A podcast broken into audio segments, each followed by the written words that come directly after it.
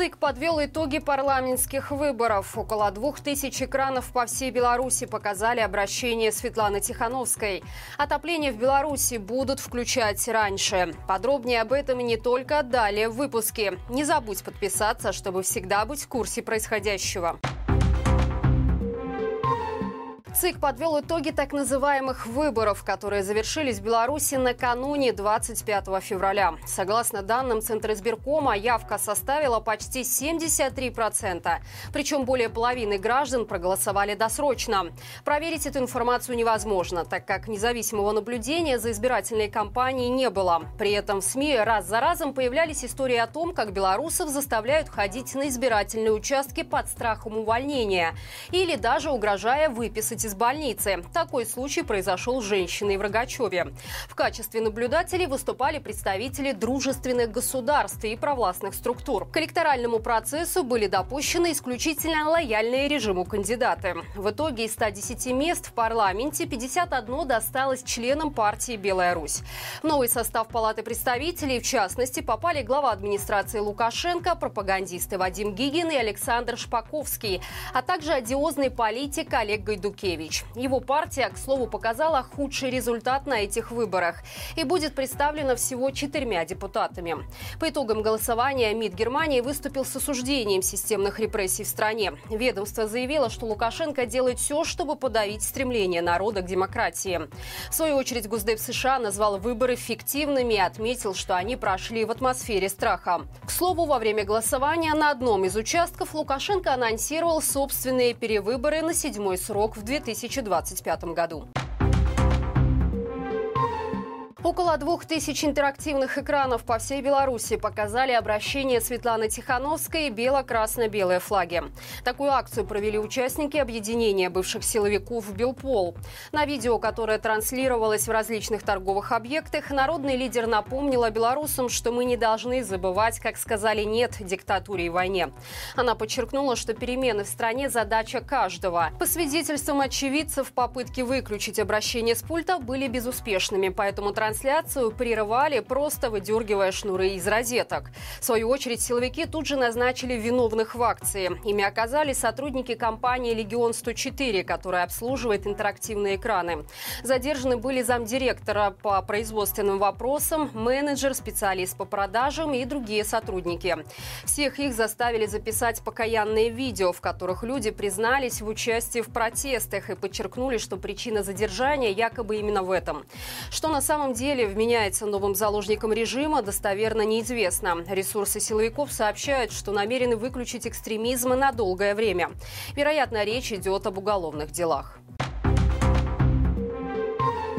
Отопление в Беларуси будут включать быстрее. Согласно изменениям правительства, в детских садах, школах и других социальных учреждениях, в том числе и гостиницах, батареи заработают при среднесуточной температуре плюс 10 градусов в течение трех дней. Раньше такая температура должна была продержаться 5 дней. То же касается и квартир. Ранее были требования ниже 8 градусов в течение 5 суток. Теперь будут включать через 3 дня. В общественных и административных зданиях остается правило подключения отключения после согласования с энергоснабжающей организацией после включения отопления в жилых домах. Нынешний отопительный сезон в Беларуси начался 6 октября. Друзья, прежде чем продолжить, прошу вас подписаться и поставить лайк этому видео. Только делать это стоит, если вы находитесь за пределами Беларуси. Нацбанк принял решение, которое станет хорошей новостью для всех получателей банковских займов. Речь идет о пересчете величины стандартного риска, которая будет действовать до конца марта. Это ограничитель верхнего предела процентных ставок, в первую очередь по кредитам на недвижимость.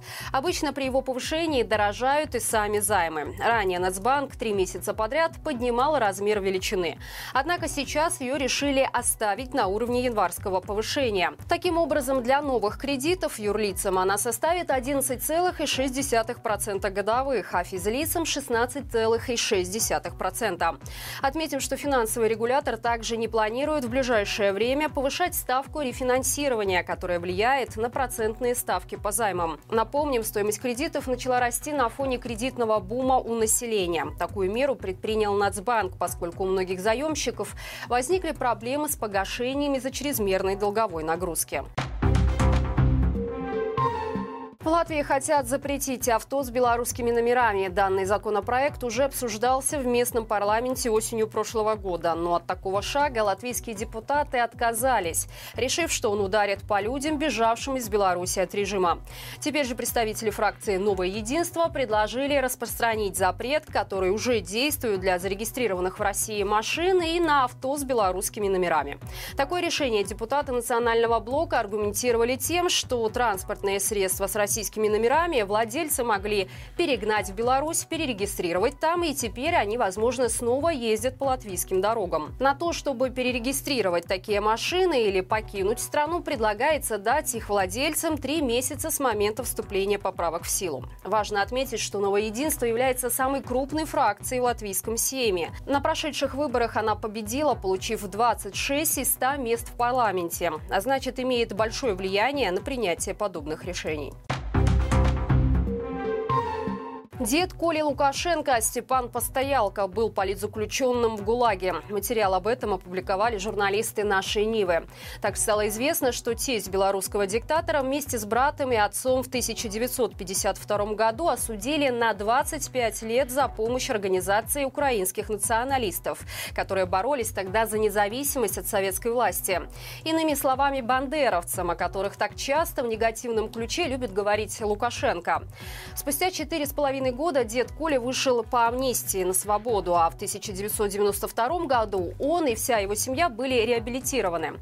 Брат Степана Анатолий тогда рассказывал о пытках, которые им пришлось пройти в заключении. Камеры одиночки, допросы, избиения. По его словам, на скорое освобождение тогда никто не надеялся. Однако после смерти Сталина проблеск все же появился. Это был счастливый момент, рассказывал Анатолий Постоялко. Цитата. «Все праздновали смерть Усатова. А уже при Хрущеве их освободили. Об этом ни Лукашенко, ни белорусская пропаганда не вспоминают. Интересно, но прошло 70 лет, а история начала повторяться. На сегодняшний день в Беларуси насчитывается 1419 политзаключенных. Скандал с участием белорусов произошел на акции в честь второй годовщины войны, которая прошла в польском Кракове. Генконсульство Украины запретило участникам из Беларуси использовать на мероприятии бело-красно-белые флаги. Люди пытались объяснить, что под ним белорусские добровольцы сражаются за Украину. Но организаторы подозвали полицейских, которые заявили, что согласно заявке организаторов митинга, БЧБ запрещены на их мероприятии. Белорусам пришлось опустить их и отойти подальше от сцены. Примечательно, что местные украинские активисты не были против того, чтобы белорусы присутствовали на акции с национальным флагом своей страны. Один из активистов рассказал изданию «Мост», что такое отношение Генконсульства Украины было очень обидным. Тем более, что пришедшие на мероприятие белорусы с первого дня войны приняли самое активное участие в помощи беженцам и в организации антивоенных акций в Кракове.